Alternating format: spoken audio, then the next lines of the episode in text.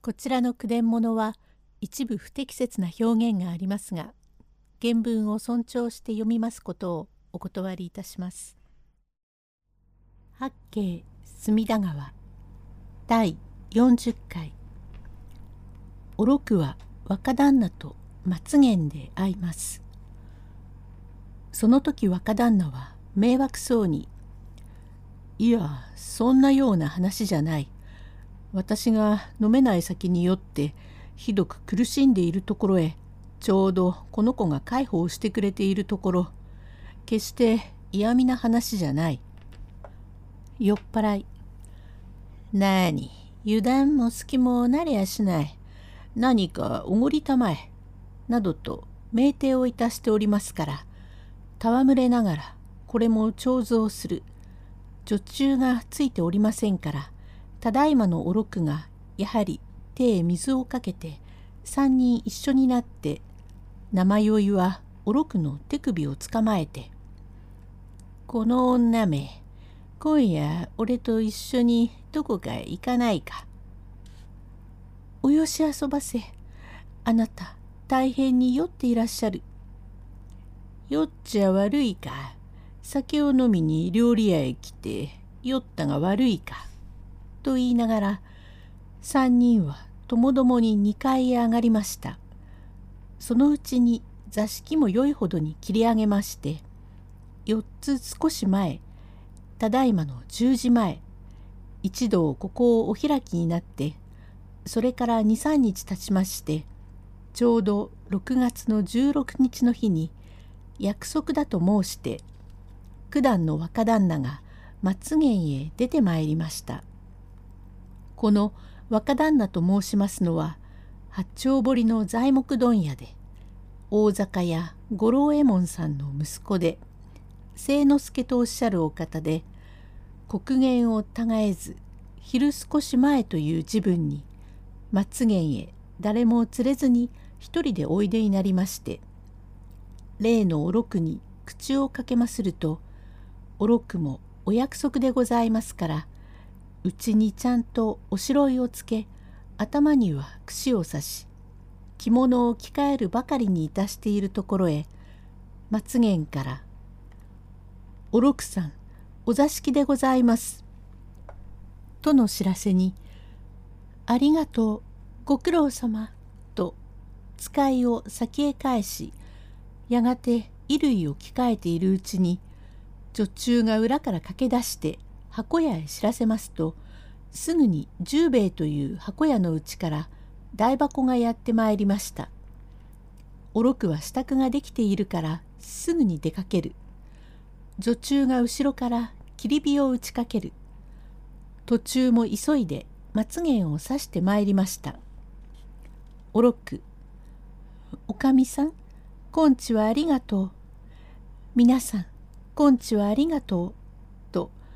帳場や女中に挨拶をいたして「おろくさんはどこへ?」「お国会の何番?」とかいうような座敷を指されてまいりますとこちらはただいまの清之助が一人で欄干に寄りかかって池の端の蓮をしきりに見ておりましたところへおろくが参って「旦那こんちは？先日はありがとう。いや、おろくさん、大層早かったね。はい、私はあなたが今日4つにおいでになるというので、朝早起きをいたしました。いつもあなた何でございます？4つを聞かなければ起きないのが、今日は5つ前に起きて、姉さんが何だってこんなに早く起きたんだえと言いましたから実はこれこれと話をいたしますと何か大ごり？なんてからかわれました。身じまいをしようと思うとそれじゃあおしろいも濃い方がよかろうから左官屋さんを雇ってやろうなどと姉さんが気さくな人だもんですからいろんなことを言ってからかって今においでがあるかあるかともうさっきからお待ち申しておりましたところへこちらからお座敷というのですぐに飛ぶようにしてまいりました。おおそうかい。千夜はあの名前酔いでさぞ困ったろう。あれは伊豆貞といううちの番頭でいい男だがもう酒の上が悪い。飲むとまことに困る。さぞ困ったろう。などと話をいたしているうちにお膳が出まする。清之助が「姉さんこのお六さんにもお膳を持ってきておくれ。はい」と言って芸者のお六にもお膳が出る。この間はあの席だから詳しくお話もできなかったがお前さんは誰やろう島田清左衛門さんという大家のお嬢さんが芸者をなさるというには入り組んだ因縁もありましょう。それにお前さんはお父さんのお亡くなりのことをご存知かね？はい親父の死んだことも実は存ぜずにおりましたがこちらへ参ってから親父が亡くなったと聞いて実にびっくりいたしましてまことに不幸のことと存じましたがどうも致し方もございません。今更親類に詫びをしてもらおうと思っても親父はなしと言って親類では親を捨てて家を出たようなものは家へ直すことはとてもできんからもう感動帳へつけてしまって家へ入れないと親類で申しておりますからどうも仕方がございませんでそれゆえこんなことをいたしております。そうかい。つかんことだが私が聞いていたのは何か橋場にお父さんとおいでの自分にお前さんの家へ泥棒が入ってその泥棒にお前さんが傷をつけられたとかで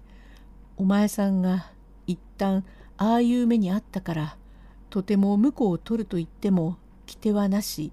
嫁に行こうと言っても嫁にもらってくれてもなかろうからこうして人に顔を見られるよりはいっそうちにいない方がいいとこれを気にして家を出たと聞いていましたがお父さんはお前さんの出たのをひどく国やんで金に明かして八方へ人を出して訪ねたが行方が知れない。それを苦に病んでとうとうお亡くなりというような話であったがそれがそうならばお前さん親類の衆が感動帳へつけるのうちへ入れないのという論はなさそうなものじゃないか。第41回へ続く。